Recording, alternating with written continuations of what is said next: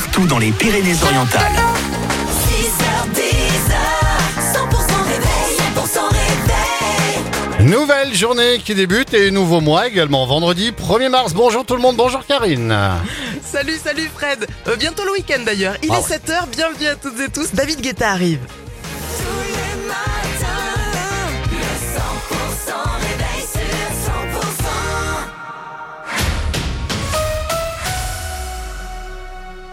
L'info dans les Pyrénées-Orientales. Gilles Gauthier, bonjour. Bonjour Karine, bonjour à tous. Le drame sur la commune d'Elne. Hier en fin d'après-midi, une femme âgée de 26 ans et sa fillette de 2 ans ont été retrouvées mortes dans un appartement dans la basse ville vers 18h30 et les pompiers ont été appelés pour un feu dans un logement.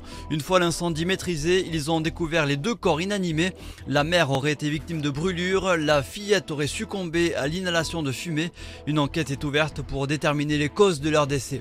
Un motard sérieusement blessé dans une collision à un passage à niveau près de Perpignan. L'accident s'est produit hier peu avant 18h30 à Spira de Lagly. Une voiture et une moto se sont percutées. Le pilote de la moto, polytraumatisé, a été évacué vers l'hôpital de Perpignan. L'automobiliste choqué est indemne. Un nouveau service est disponible à Perpignan. La société YesPark a signé un partenariat avec Habitat Perpignan Méditerranée pour faciliter et rendre accessible aux riverains le stationnement grâce à un abonnement mensuel. YesPark s'adresse aux automobilistes mais aussi aux propriétaires de places de parking qui souhaitent faire de la location. Pour l'heure, ce sont 40 places de stationnement euh, au sein de 5 résidences situées dans les quartiers Saint-Martin, Mayol, Vernet, Saint-Assiscle et Saint-Vicence. Un partenariat qui s'inscrit dans la lutte contre la vacance des places de parking en souterrain. On écoute Lauriane Gauthier, la directrice de la gestion locative et du patrimoine chez Habitat Perpignan Méditerranée. C'est difficile souvent de pouvoir trouver preneur de tous les stationnements qu'on a euh, alloués sur nos résidences, parce que les gens n'ont pas forcément euh, de véhicule ou alors ils se garent à l'extérieur. Et du coup, on accuse quand même un taux de 21% de vacances sur euh, l'ensemble de nos stationnements sur notre parc. Donc pour nous, il y a un véritable enjeu à pouvoir trouver des preneurs pour, euh, ben, pouvoir euh, louer nos, stationnements. Donc le premier enjeu pour nous, il est là. Euh, Pour euh, plus d'informations, rendez-vous sur yespark.fr. À Perpignan, l'hôtel Sala a enfin été racheté. C'est le groupe bordelais Boca Invest euh, qui s'est porté acquéreur. Ce bâtiment du polygone nord était insalubre et à l'abandon depuis plus de 20 ans. Un projet alliant commerce et bureau devrait voir le jour. En rugby, pour Solo Tulagi, de nouveau appelé avec les Bleus, le deuxième ligne catalan est sélectionné pour préparer le match contre le Pays de Galles de dimanche prochain.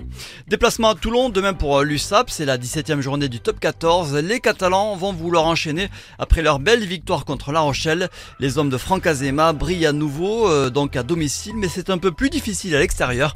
Pour Guillaume Villaseca, l'entraîneur des avants, il faudra un peu plus de tout pour faire un résultat dans le Var. On, arrive des fois à avoir des, trous d'air qu'on paye, euh, paye cash. Donc euh, voilà, il faut arriver à être consistant et garder la, la même énergie qu'on a qu'on arrive à donner à domicile sur, euh, sur euh, 80 minutes à l'extérieur. C'est le fait quand tu joues à domicile, que tu as tout le monde qui te soutient, etc.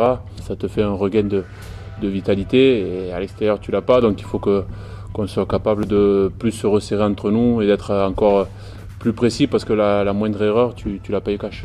À Toulon, Perpignan, c'est donc demain à 17h. Et tout de suite, le reste de l'actualité, Gilles.